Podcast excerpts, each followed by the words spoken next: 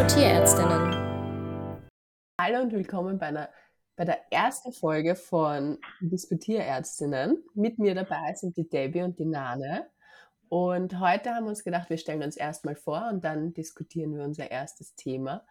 Die Nane, die, des, deren Idee war das ja, die Diskutierärztinnen, die hatte auch ähm, den Namen, die Idee des Namens, der sehr gelobt schon wurde, muss ich sagen.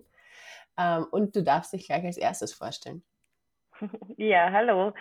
Ich äh, bin Nane, ich bin Tierärztin seit jetzt knapp einem Jahr, hauptsächlich in der Kleintier- und ein bisschen Exotenmedizin unterwegs und auf Instagram findet man mich unter Alles für die Tiergesundheit wo es so seit zwei, drei Jahren mein Herzensprojekt ist, aufzuklären, vor allen Dingen was Qualzuchten angeht, aber auch so ein bisschen Umstände in der Tiermedizin. Und daher kam dann letztendlich der Mythos, hier mal so ein paar, nicht der Mythos, sondern die Idee, hier mal so ein paar Mythen durchzuquatschen.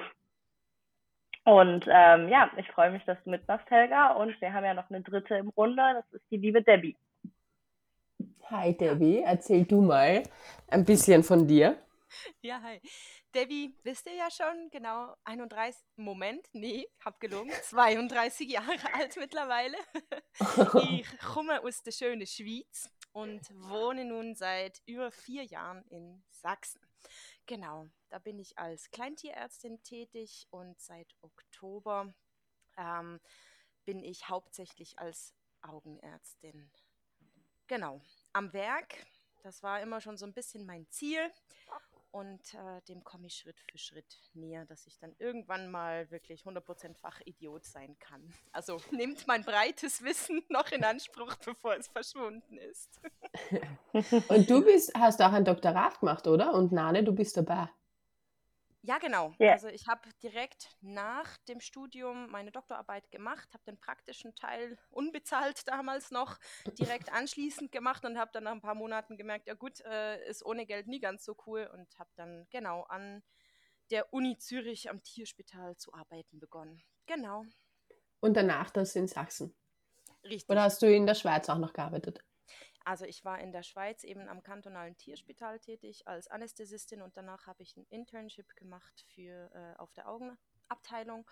So bin ich auch zu den Augen gekommen, dann mit Doktorarbeit gemeinsam und bin danach dann ähm, in die Allgemeinpraxis nach Deutschland gekommen, weil ich in der Zwischenzeit meinen Freund kennengelernt hatte. Oh. und Nane, du schreibst gerade deine Doktorarbeit. Genau, ich schreibe jetzt auch schon seit Mai letzten Jahres an meiner Doktorarbeit, die sich auch um Qualzuchten dreht. Das findet sich immer wieder in meinem Leben. Allerdings bei Ziervögeln, also ein äh, ziemliches Nischenthema und hoffe da so in den nächsten ein bis zwei Jahren fertig zu werden. Sehr schön. Ja, ich bin die Helga, ähm, bekannt unter, also ich habe 2015 ähm, meinen Job begonnen in Bayern, auch wegen meinem damaligen Freund, mittlerweile Ehemann und äh, habe dann Traveling Vet gegründet und arbeite dort in einer mobilen Pferdepraxis. Habe auch mal mein Doktorat begonnen, das ist aber ziemlich auf Eis jetzt und habe stattdem das Wettteam gegründet. ja, cool. Dann beginnen wir mit dem ersten Thema. Und zwar ist das, der frisst ja noch, der kann keine Zahnschmerzen haben. Ja, genau. Äh, klassisches Thema, glaube ich, für alle Kleintierärztinnen. Und Helga, du wirst uns sicher berichten, dass es da bei den Pferden auch die ein oder andere Story gibt. Mhm. Zahnprobleme. ähm, ich würde einfach mal anfangen, wie ich auf das Thema gekommen bin. Und zwar sehe ich das relativ häufig, gerade bei den älteren Tieren, dass die mit massiven Zahnproblemen kommen, hochentzündetes Zahnfleisch, ganz viel Zahnstein und sowas. Und aber viele Leute tatsächlich der Meinung sind, wenn man das mal anspricht in der Sprechstunde, die kommen ja dann häufig wegen anderen Sachen, Impfungen oder was weiß ich, ähm, dass so die generelle Meinung ist, ja, aber der frisst ja noch, also kann ja gar nicht so schlimm sein. Vielleicht frisst er sogar noch Trockenfutter oder so. Und da ähm, denken die Leute sich dann, wahrscheinlich weil man dann immer so ein bisschen sich selbst überträgt, wir sind dann ja vielleicht ein bisschen zimperlicher, dass das gar nicht so schlimm sein kann alles. Und da wollte ich ganz gerne mal ein bisschen aufräumen. Deswegen als allererstes mal so meine Frage an euch, was ihr da so für Erfahrungen gemacht habt. Debbie, du bist ja auch in der Kleintiermedizin viel unterwegs. Ja, also es ist genauso, wie du sagst. Die Leute kommen sehr, sehr häufig mit, mit irgendwelchen anderen Problemen. Und ähm, also bei manchen, das ist wirklich wahnsinnig schlimm. Da, da, muss man gar nicht mehr in den Mund schauen, um wirklich schon zu wissen, was da drin los ist. Da ist der Mundgeruch schon dermaßen krass, sowohl bei Hunden als auch bei Katzen oder wo die Alarmglocken auch immer schellen mittlerweile aus gemachten Erfahrungen äh, ist nach dem äh, Satz, ja, die Katze war schon lange nicht mehr beim Tierarzt, im Kommen wegen, was weiß ich nicht was, und da weiß ich schon, ja, und jetzt musst du dir in, in den Mund gucken und die Wahrscheinlichkeit, dass du da dann äh, irgendeine Höhle des Grauens siehst, die ist halt einfach extrem, extrem hoch. Ja, ne? Ich frage mich halt auch immer so ein bisschen, gerade bei, bei Hund oder Katze, die leben ja, ich kann es nur von mir selber sagen, ich habe zwei Hunde, die sind mit auf der Couch, die sind so nah bei mir, wo ich mir immer so denke, mir persönlich wäre das ja als Halter einfach auch unangenehm, wenn die so stark aus dem Maul riechen. Und ich finde auch, dass das häufig in Verbindung steht. Ich glaube, die denken sich oft einfach, das ist halt ein, der Hundegeruch. Also mhm. das ist halt so. Oder die Hunde liegen nicht mit auf der Couch oder, oder sie riechen es nicht. Bei Pferden ist es oft so, muss ich sagen, ähm, dass die dann sagen, naja, der lässt manchmal das Kraftfutter rausfallen, das Müsli, der frisst so komisch. Und die Besitzer denken eigentlich fast immer, dass das Kraftfutter das härteste zum Beißen ist.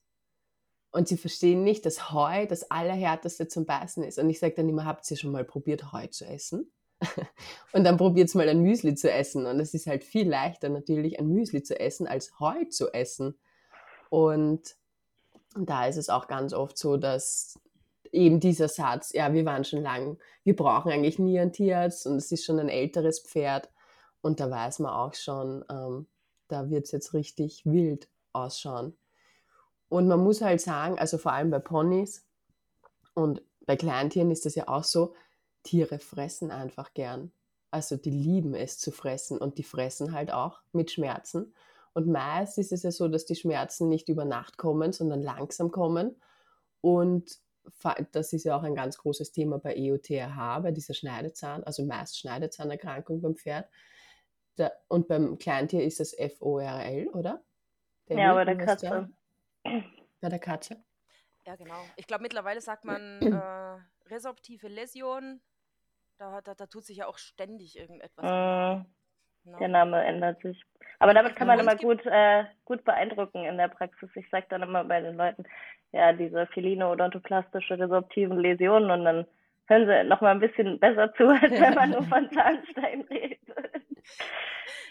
Genau, aber die gibt es ja auch beim Hund nicht ganz so häufig wie bei der Katze. Und ich habe im Kopf, dass es auch beim Menschen vorkommt, sogar, glaube ich. Ja, es kann sein, ja. ja. Mit und Sicherheit da ist es unbehandelt. Ja, genau. Ich glaube, es gibt sehr, sehr viele Katzen. Ähm, ich habe das häufig, gerade bei, bei Fall, was du ja, also vielleicht erzählen wir darüber nochmal kurz was. Debbie, kannst du da nochmal kurz einen Einblick geben für die Leute, die sich da nicht so gut auskennen? Ähm, genau, also ganz, ganz kurz abgerissen geht es darum, dass Zellen, die eigentlich nur dann einmal im Leben aktiv sind, wenn die Milchzähne abgebaut werden sollen, damit die ausfallen, die werden im späteren Laufe des Lebens wieder aktiv und beginnen die Zahnsubstanz der bleibenden Zähne anzugreifen. Und das gibt natürlich Löcher.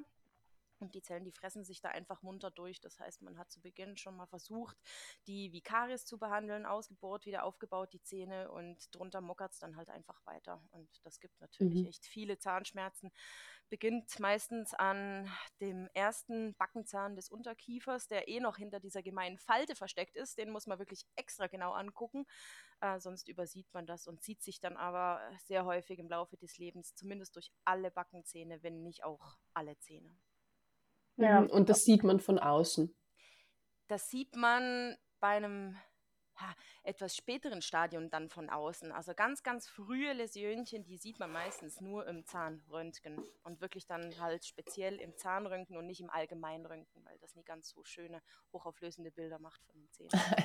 Das ist süß, ein Allgemeinröntgen, das gibt es ja beim Pferd nicht.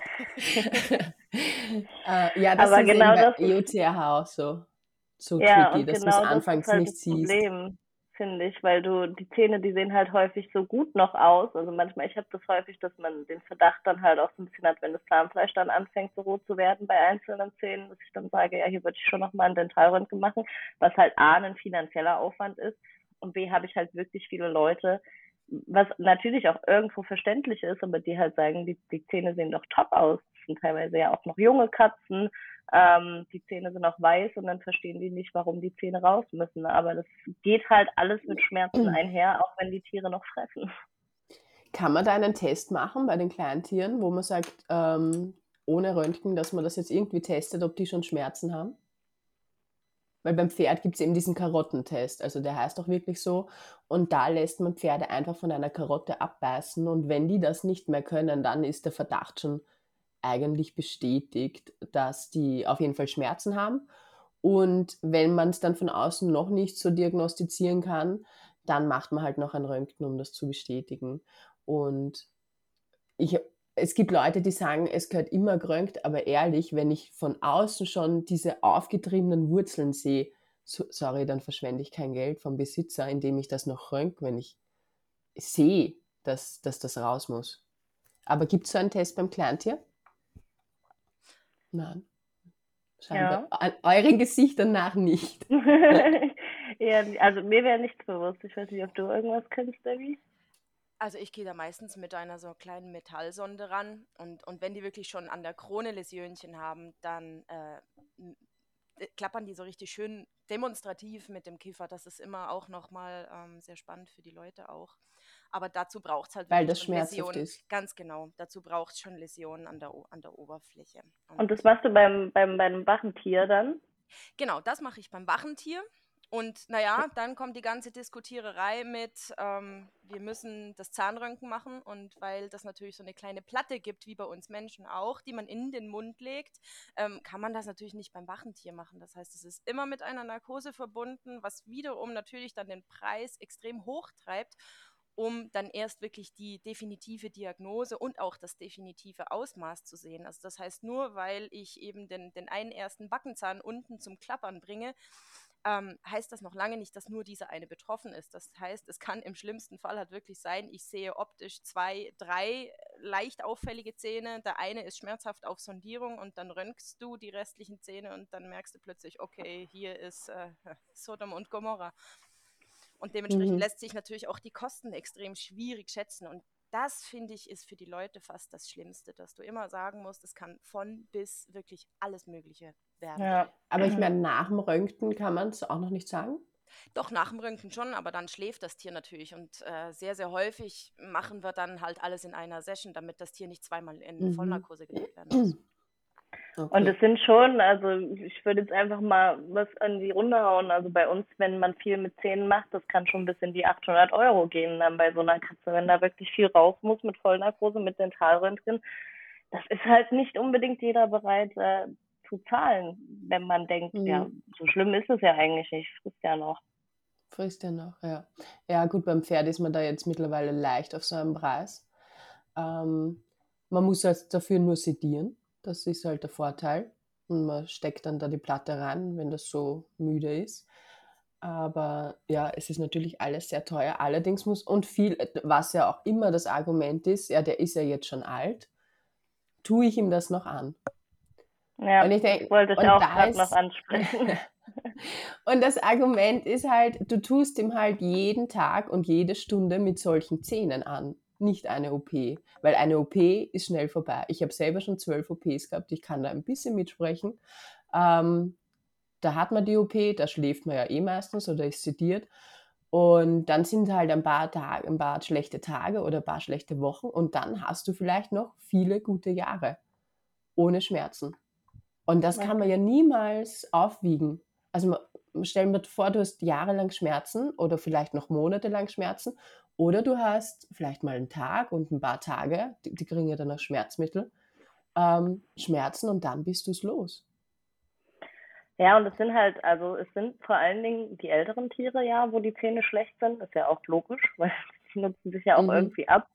Ähm, man kennt das ja selber so. Ich habe jetzt hier gerade wieder einen sieben Monate alten Hund, der hat wundervoll glänzende weiße Zähne. Das sieht bei meiner sechsjährigen Hündin auch schon ganz anders aus.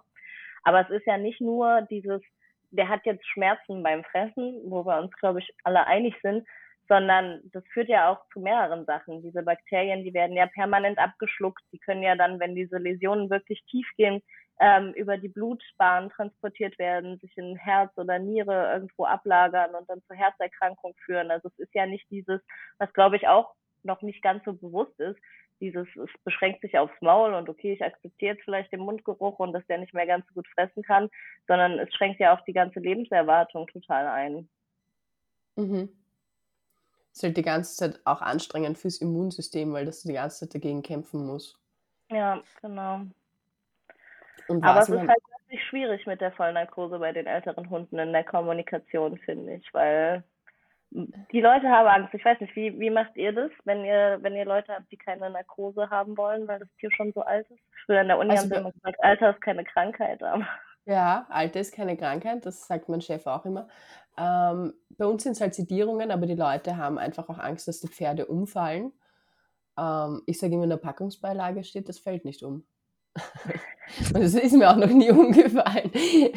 Also ich muss sagen, in, in meiner Karriere ist mir einmal ein Esel hat sich hingelegt und hat sich im Liegen noch gewehrt bei der Zahnbehandlung. Ei. Ja, das war spaßig. Dann habe ich dann im Liegen in der Box ähm, die Zähne geraspelt. Und ich glaube, ich glaub, es ist mal irgendein zweiter hat sich, ist gestolpert oder hat sich hingelegt. Aber es, man muss ja auch leider dazu sagen, dass umso älter die Pferde sind, umso schwieriger sind sie zu sedieren. Also das alte Pferd im Durchschnitt sitzt hinten am Boden und vorne reißt es den Kopf in die Höhe.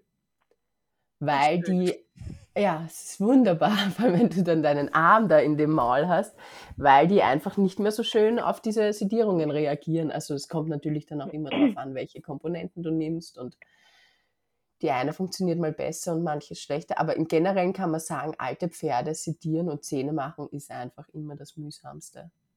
Ah, krass. nicht so. Aber sie stecken super weg. Also, Weil ich habe eher andersrum das Gefühl, bei alten Hunden oder Katzen, die brauchen im Verhältnis eher weniger Narkosemittel und da muss man schon ein bisschen besser das Ganze balancieren, nicht, dass sie überdosiert werden.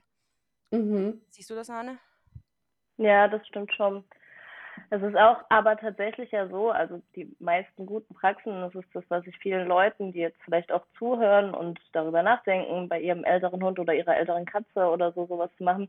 Es kommt ja auch total darauf an, wie so dieses ganze Narkose-Monitoring in der Praxis ist. Es gibt ja von einer steht daneben und guckt, ob das Tier atmet, bis hin zu, wir überwachen Herzschlag, wir überwachen Sauerstoff, CO2, ganz, ganz viel. Und damit kann man so ein Narkoserisiko ja auch gerade bei älteren Tieren oder vielleicht auch Tieren, die eine Vorerkrankung haben und damit ein höheres Narkoserisiko schon besser managen. Und ich, ich würde für mein eigenes Tier, das sage ich dann am Ende immer, tatsächlich eingehendes Risiko, ähm, weil mein Leben lang mit, also ich, ich hasse Zahnschmerzen. Ich, also ich hasse Zahnärzte, muss ich tatsächlich ganz ehrlich sagen. Ich habe da ein kleines Trauma, glaube ich.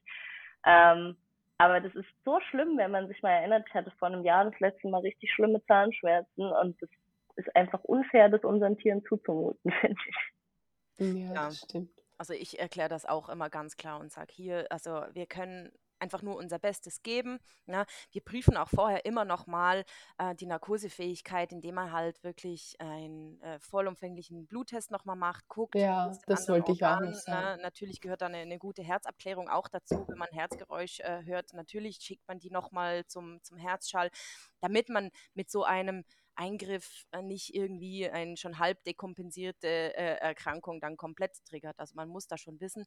Aber man muss auch sagen, selbst wenn das Tier herzkrank ist und selbst wenn da eine Nierenerkrankung, was ja doch irgendwie häufig dann der Fall ist, vorhanden ist. Ich rate den Leuten eben aus genannten Gründen auf jeden Fall äh, zur, zur Zahnsanierung, eben weil es so weh tut. Ne? Und ich sage dann immer, na, wollen Sie denn, dass Ihr Tier jetzt für die restlichen Tage Ihres Lebens Zahnschmerzen hat? Dauerhaft und äh, naja, eben, ich, ich sage auch immer, ich sehe das pragmatisch und sage, lieber ein Leben ohne Schmerzen und mit einem gewissen Risiko in der Narkose, ne, auch wenn man alles monitort, eben wie Nane gesagt hat, Blutdruck, Sauerstoffsättigung, CO2, ne, da ist ja bei uns auch alles dran, Herzströme, dann ähm, auch dann kann was sein. Ja, das ist zum Glück selten.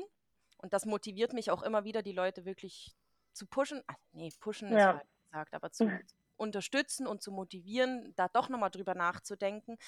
Aber es ist immer ein kleines Risiko und doch für mich kein Grund, es nicht zu wagen, weil eben chronische Schmerzen möchte man nicht jeden Tag, bis man dann irgendwann stirbt. Ja, und das ist ja. Man kann ja was tun, die Zähne rausholen und dann ist es vorbei. Ja. Man muss auch sagen, also wir haben ja nur Sedierungen und eben, also meist nur Sedierungen und keine Narkosen. Und ich habe noch nie erlebt, dass da was passiert ist. Also muss ich gleich auf Holz klopfen. Aber von der Sedierung ist mal jeder noch aufgewacht. Ich, ich habe auch schon 40-jährigen Zähnen, äh, 40-jährigen Pferden die Zähne rausgemacht. Und die haben, ah ja, genau das war das zweite, das sich hingelegt hat, dieses 40-jährige Pferd. Aber die ist nachher auch super aufgestanden und die hat sich auch ganz ruhig einfach hingelegt. Die war halt, ja. Ähm, und was ja das Wichtigste auch bei diesen Sachen ist, Tiere ler lernen, mit Schmerzen zu leben. Hm. Also ja, dadurch, auch. Ja, der Mensch auch, ja genau. Nur zeigen es Tiere halt auch weniger. Also ein Mensch ist ja dann oft, der raunst uns an oder humpelt durch die Gegend oder ähm, bewegt sich irgendwie komisch und Tiere kompensieren das ja, die zeigen das ja oft. Also mein weniger. sagt auch nichts. Der läuft zwar, da hast du das Gefühl, oh, diese Hüfte, aber der sagt nichts. Der macht sein Ding und ich glaube, der ist auch wie so eine Katze. Macht halt gute Miene im bösen Spiel, aber operieren lassen oh. möchte er sich dann irgendwie doch nicht. ist noch nicht so schlimm genug sagen wir mal, bei den meisten zumindest ist es so. mhm. Aber gerade auch, du, also du hast völlig recht, Helga, so bei den Tieren. Und ich finde, was ja auch immer wieder ein Punkt ist, gerade bei uns in der Tierarztpraxis, sind ja viele schon in diesem Survival-Mode an Tieren, logischerweise, weil das ist für die ja eine bedrohliche Umgebung in den meisten Fällen. Die haben, kommen da immer nur hin, wenn es denen schlecht geht. Also ist es ihnen ja nicht zu verübeln, dass sie uns nicht unbedingt leiden können. Dass die das dann triebbedingt oder instinktiv eher verstecken, wenn sie Schmerzen haben, ist ja so gesehen auch völlig logisch. Und mhm. ähm, mhm. deswegen fressen Tiere halt einfach noch. Ich meine, das kann man sowieso bei uns schlecht testen. Und ich hatte ja auch ein paar Studien rausgesucht. Ähm, die würden wir einfach in die Beschreibung von dem Podcast mit unten reinmachen. Da kann man sich nochmal genauer reinlesen. Ich würde das einfach mal ganz grob zusammenfassen, dass da verschiedene Hunde und Katzen mit unterschiedlichen Zahnerkrankungen von eben Zahnfleischentzündung und Zahnstein bis hin zu sehr fortgeschrittenen Erkrankungen ähm, getestet worden. Und die hören teilweise, also die werden langsamer in der Aufnahme, was das Fressen angeht. Die machen manchmal auch Pausen oder bei Katzen ist es so, dass sie bevorzugt weicheres Futter fressen, aber viele Katzen, Katzen kriegen ja eh Nassfutter, weil das einfach gängig ist. Aber es gibt keine Studie, in der Tiere aufgehört haben zu fressen wegen Zahnschmerzen. Also das machen die halt einfach nicht. Und was tatsächlich auch noch ein sehr interessanter Punkt ist, der ähm, 2019 in einer Studie mit 15 Katzen rausgefunden wurde, ähm, dass manchmal sich äh, dieser Blick vielleicht auf dein eigenes Tier so langsam verändert, dass man das gar nicht mehr mitbekommt und dass erst wenn die Tiere dann behandelt wurden, also wenn die diese Zahnbehandlung hatten, dann auf einmal viel besser fressen. Und vorher wurde aber gar nicht erkannt, dass es sich um ein schlechtes Fressen handelt, weil das einfach so Normalzustand war. Und das finde ich tatsächlich auch total wichtig und interessant, dass man das mal bedenken muss. So, der jetzige Zustand ist halt vielleicht gar nicht das Optimum und wird deswegen gar nicht richtig interpretiert. Ja, das ist, glaube ich, auch das Problem eben bei alten Tieren. Erstens mal, weil es so langsam kommt und weil sich die Besitzer einfach denken, ja, der ist halt schon alt und drum frisst er jetzt so. Oder bei den Pferden ist es so, der ist halt schon alt und drum ist er halt so ein ähm, bisschen lethargisch oder depressiv und jetzt wird es dann Zeit zum Einschläfern, weil mh, mm, der ist so schlecht drauf. Und dann schaust du einmal ins Maul und sagst äh, ähm, und, und diagnostizierst das und behandelst das und am nächsten Tag sind die zehn Jahre jünger. Obwohl die gerade zwölf Zähne rausgekriegt haben, stehen die da und fressen und sind super glücklich weil vor allem bei diesem EOTH haben die ja immer Schmerzen. Also man muss sich vorstellen, die kriegen da Tumore, die die ganze Zeit gegen ihr Kiefer drücken und das ist ein Schmerz, der nicht nur beim Fressen, sondern das Schmerz, der einfach den, also wer schon mal eine Zahnspange gehabt hat, so kann man sich das, glaube ich, vorstellen, wenn da die ganze Zeit die Zähne drücken. Und was man noch dazu sagen muss beim Pferd ist ja so, also wir raten mindestens einmal im Jahr die Zähne zu kontrollieren Oh ja. Weil wenn es soweit ist, dass ähm, die Pferde nicht mehr fressen oder schlecht fressen, ist ja oft schon was Gröberes. Also dann ist oft mal eine Fraktur oder ein lockerer Zahn. Weil dadurch, dass die, das ist ja bei Hunden und Katzen nicht so, aber bei Pferden schieben ja die Zähne immer nach. Darum muss man es ja auch korrigieren meistens. Wenn die keine super Kieferstellung haben und super äh, abreiben selbst die Zähne, muss man die ja im Normalfall korrigieren. Und wenn die dann zu spitz werden, dann brechen die halt irgendwann. Und dann hast du halt eine Fraktur. Und dann hast du eine Zahnlücke, wenn du diesen Zahn nicht retten kannst. Und dann musst du halt halbjährlich zum Zahnarzt, weil die gegenüberliegende Zahn einfach keinen Gegenspieler mehr hat und da immer wieder reinschiebt. Das heißt, du, du provozierst eigentlich einen Patienten, den du dann wirklich halbjährlich zum Zahnarzt schicken musst, weil durch dieses nicht korrigieren lassen die Zähne brechen und, und du dann ja einen Patienten hast, den du immer sehen musst, weil ja. das sich nicht selbst korrigieren kann, weil halt dann dein Zahn fehlt. Das ist beim Kleintier halt nicht so schlimm, weil der gegenüberliegende wächst jetzt nicht in die Unendlichkeit, aber bei Pferden halt schon. ja. Und da kann sich tatsächlich auch, also was du sagst mit dem, man muss das immer kontrollieren lassen, mindestens einmal im Jahr. Da bin ich auch total bei dir, da kann ich mich nämlich gar nicht rausnehmen. Ich hatte nämlich tatsächlich vor kurzem eine Kollegin hier, die äh, will später ihre äh, Zusatzbezeichnung für Zähne in der Kleintiermedizin machen. Und ich wollte mit meinem Hund angeben, mit meiner Lida, und ihr die wundervollen, tollen Zähne meines Hundes zeigen. Und dann entdeckten wir im, im P4 eine Fraktur dabei. Uh. Und ich habe gar nichts gemerkt. Also wir sind am selben Tag noch in die Praxis gefahren. Das war dann vielleicht auch ein bisschen hypochondrisch, aber der musste dann sofort raus. Und ich habe gar nichts gemerkt. Also da war wirklich einmal komplett gespalten und die hat mir nichts gezeigt. Ich meine, die hat eben ein bisschen einen kleinen Krüppelkiefer, aber selbst als Tierärztin, wo man denkt, man würde es vielleicht merken, die hat gefressen wie sonst was und hat dann einen kaputten Zahn im Maul gehabt. Und habt sie da manipuliert und hat sie da was gesagt?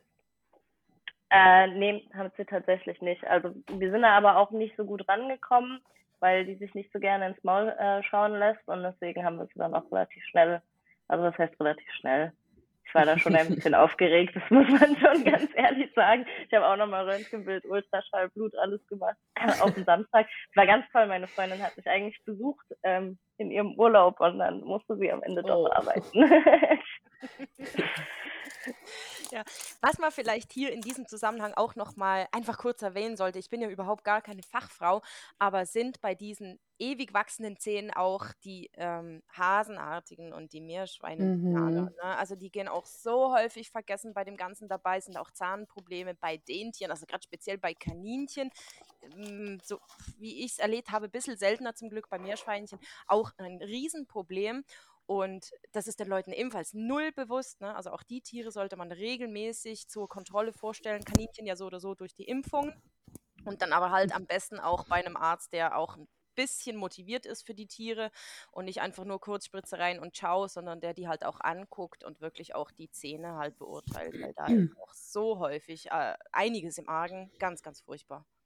Ja, und da muss man auch sagen, dass die ja ganz oft falsch ernährt werden und deshalb ja solche Zahnprobleme auch kriegen. Also natürlich haben die auch oft falsch, also Fehlstellungen im, vom Kiefer, aber ähm, es wird auch leider noch von Tierärzten geglaubt, dass die Ernährung eines Kaninchens oder eines Meerschweinchens aus diesen Müslis besteht, die man in der Zoohandlung kaufen kann, oh, die ja. ja eigentlich nur Chips sind und eigentlich sollte sich ein Hase und ein Meerschweinchen vor allem von Heu ernähren mit dem sie sich ja auch diese Zähne abmalen ähm, und korrigieren. Genau. Ja, das ist auch noch Fall. ein ganz großes Thema. Und da äh, bin ich auch voll bei Debbie. Ist es ganz gut, sich jemanden zu suchen, der da vielleicht ein bisschen Ahnung hat, weil ich muss selber sagen, also ich arbeite jetzt erst praktisch seit knapp einem Jahr. So Kaninchen die Zähne anschauen, das, das muss schon geübt sein. Das ist tatsächlich gar nicht so einfach. Mhm, das glaube ich. Aber auch gerade bei Katzen, also was ich auch schon Fälle hatte von, die sind bei mir in der Augenklinik jetzt oder in Augenpraxis vorgestellt worden wegen eitrigem Augenausfluss und Schwellung und waren natürlich beim Tierarzt vorher, na, ne? und ich gucke den einmal ins Maul, weil ich einen Verdacht habe wegen dieser so, äh, kleinen Schwellung unter dem Augenbereich, äh, Jochbogen.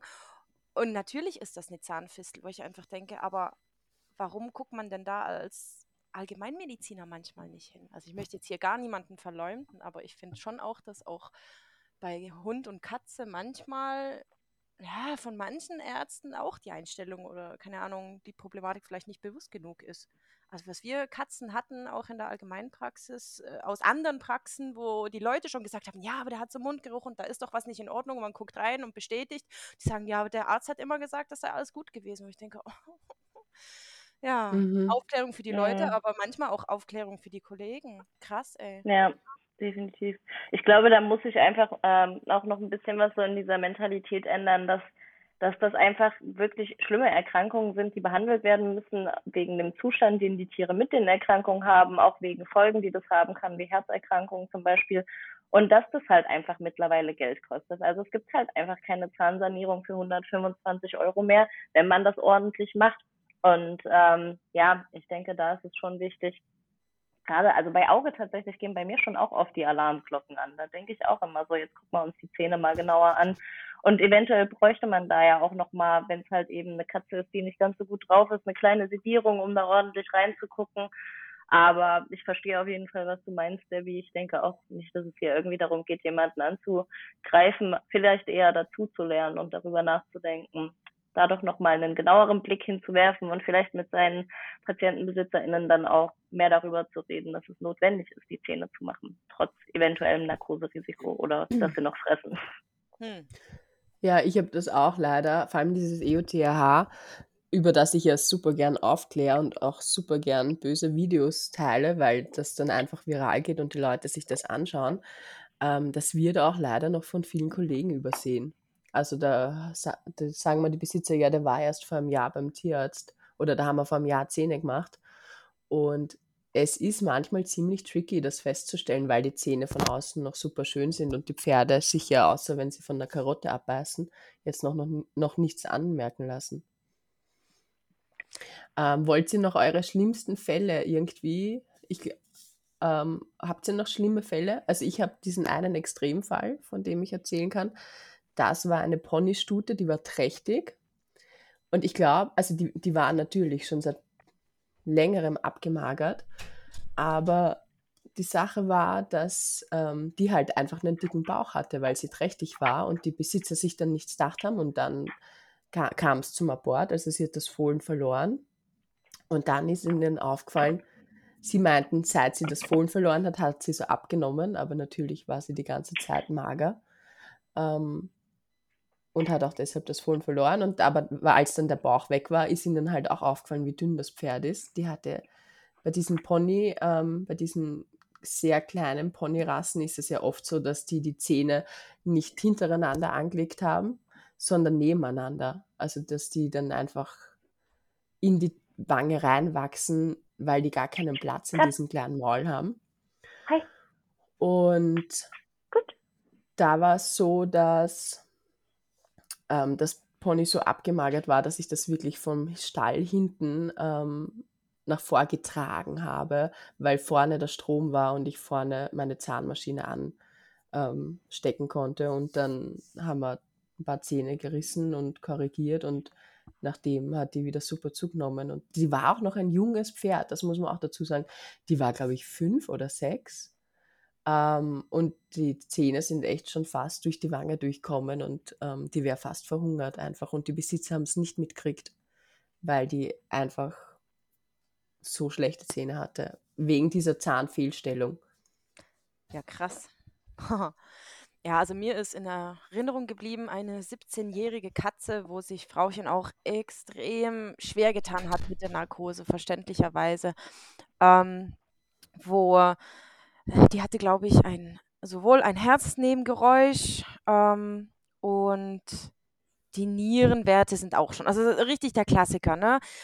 Ein Tier, was man eigentlich nicht mehr, nicht mehr in Narkose legen würde. Aber die Zähne, die waren wirklich so schlimm. Also da konnte ich mit der Sonde jeden einzelnen äh, durch den Zahnstein irgendwie antippen und die Katze hat schon geklappert mit dem Kiefer und ich dachte nur so, oh, furchtbar. Und die hat ja auch noch so ein bisschen gefressen, ne? Da haben sie dann einfach weiche Sachen gegeben und gut war. Und naja, ich konnte dann mit zwei, drei Nachkontrollen wirklich halt dazu motivieren, das zu machen, haben diese Narkose gewuppt. Es, es ging alles hervor, da war ich echt, da war ich so froh, ging alles glatt, die hatte keine Komplikationen, die war vorher zur Infusion. Wir haben sie einen Tag länger noch behalten an der Infusion, damit die Niere ein bisschen hergespült wird. Nicht zu dolle, damit das Herz nicht überlastet wird.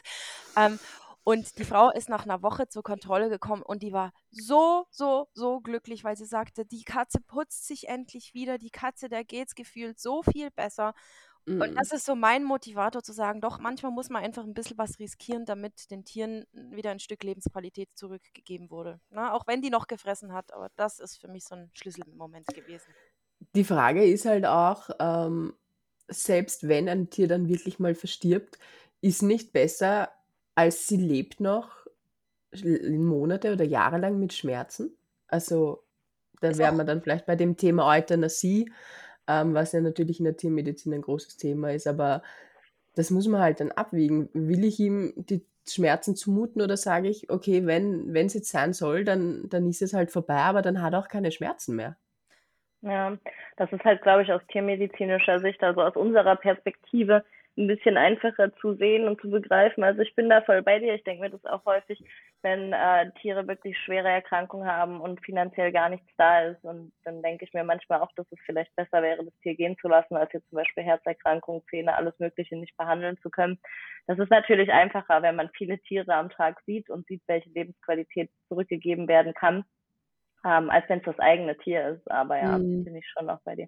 Was ich jetzt noch ganz, äh, ganz interessant fand, das hatte ich nämlich auch gelesen, ähm, was Debbie jetzt am Ende mit dem Putzen gesagt hatte. Das kann nämlich zum Beispiel ja auch schon ein Hinweis gerade bei Katzen darauf sein.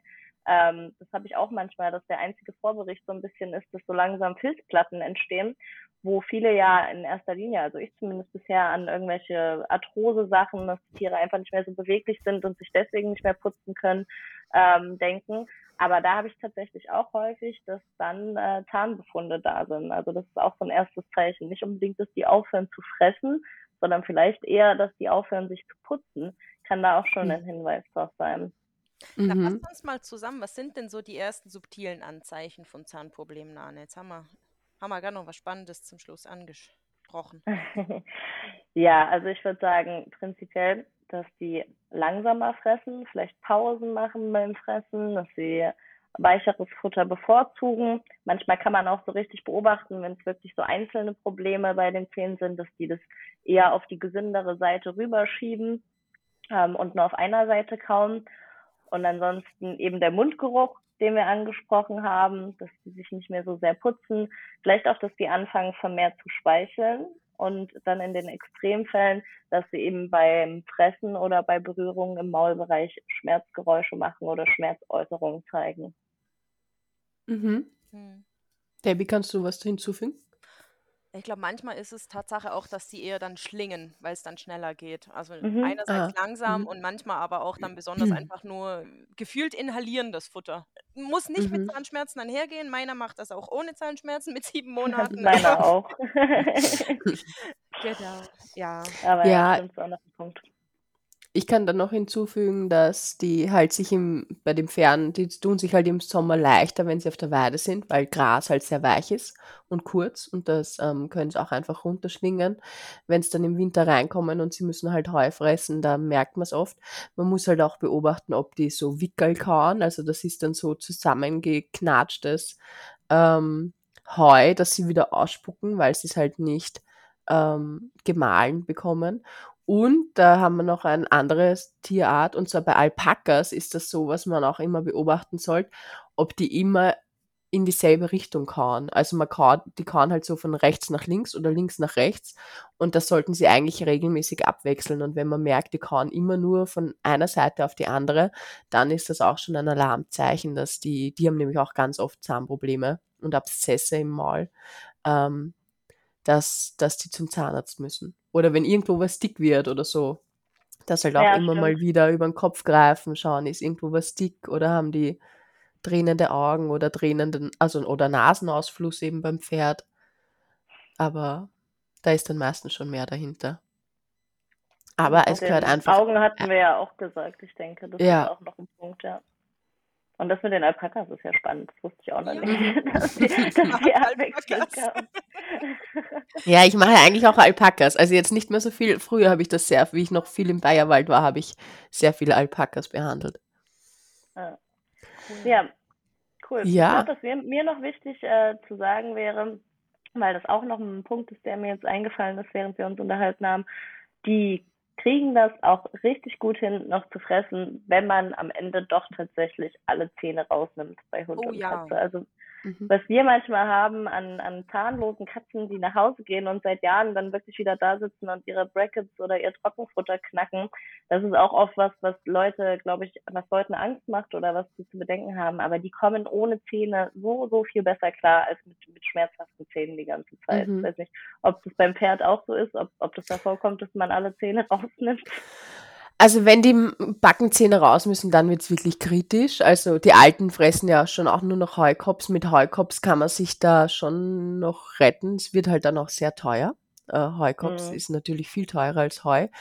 Und man muss halt schauen, ob die dann noch genug zu sich nehmen können. Aber ich sag mal, bei, wenn die Schneidezähne weg sind, die, die grasen. Das ist denen wurscht. Also das Okay. funktioniert super. Ja, genau, das ist immer noch die, die Angst vieler Leute. Uh, aber kriegt das meine Katze hin? Also tierschutztechnisch ist das vollkommen in Ordnung. Die kommen viel, viel, viel besser klar ohne Zähne als mit schmerzhaften. Ja, Super. definitiv. Also, Fazit, Take-Home-Message. Genau. Mindestens einmal regelmäßig Fressen zu. Hm, genau. Mhm. ja. Und lasst die Zähne mindestens einmal im Jahr von einem Spezialisten, also zumindest jemanden, der sich auf diese Tierart spezialisiert hat, ähm, kontrollieren. Also ihr braucht mir keinen Hund hinstellen oder eine Katze. Dann sage ich ja, das ist eine Katze. Mir bitte kein Kaninchen. Genau. Und beißender Maulgeruch ist nicht normal und genauso viel Zahnstein ist nicht normal. Alter ist keine Erkrankung. Ja, genau. Und ich denke auch hier wieder, Kommunikation ist das A und O. Redet einfach mit dem Tierarzt, der Tierärztin eures Vertrauens über eure Bedenken, was Narkose angeht, was Alter angeht, was später Essen angeht und dann werdet ihr da hoffentlich gut beraten. Und ansonsten ähm, könnt ihr uns sicher auch, wenn ihr noch irgendwelche Fragen zu dem Thema habt oder ein paar Tipps braucht, wo man da sich zum Beispiel hinwenden kann, wenn man ähm, spezielle Zahnfragen hat, schreiben. Und dann helfen wir sicher gerne. Ja, und über diese Podcast-Folge, Debbie, du wolltest, will, willst du noch was sagen? Ja, ich habe noch Ja. was. Sprich! Kommt ein Tierarzt zum Orthopäden? Fragt der Orthopäde, und wo tut's denn genau weh? Da meint der Tierarzt, na, Sie machen sich's besonders einfach. Oh, ja. Der ist süß. Ja, das, das passt auch gut zum Thema, weil die Tiere ja nicht mit uns sprechen. Süß, der ist cool. Ja, die Debbie wird nämlich ähm, immer einen Witz vorstellen ab jetzt und so die Podcast-Folge eröffnen. Oder eine, oder wir erzählen eine kleine heitere Geschichte aus unserem Tierarztalltag. Und die Podcast-Folge wird, also wir werden einen Post machen am Wettteam-Profil. Und wenn Sie Fragen habt, dann können Sie da gerne drunter kommentieren unter der Podcast-Folge, weil dann, da sind wir drei verlinkt und dann kriegen wir diese Kommentare rein und können das beantworten. Genau. Alle nicken. Alle, sind nicken. glücklich. ja, super. Sehr cool. ja, Haben, wollt ihr noch was sagen oder seid ihr glücklich? Ich bin glücklich. Wir haben alle gemachte Zähne und keine Schmerzen. Ja. Nein, ich habe seit zwei Tagen Zahnschmerzen. Ich muss heute zum, zum Zahnarzt. Wie schrecklich. Okay, ja, schön war's. Bis zum nächsten Mal. Thema überlegen wir uns noch, oder? ja, Oder können wir schon was in die Runde hauen? Ach, wir haben so viele spannende Themen. Ich glaube, wir müssen erstmal überlegen, welches wir uns da rauspicken fürs nächste Mal. Vielleicht machen wir ja eine kleine Abstimmung. Wir schauen mal. In den Stories vorbeischauen lohnt sich bestimmt. Genau. Und vorerst mal bis in zwei Wochen. Bis in zwei Genau. Wochen. Bis Ciao. dahin. Tschüss.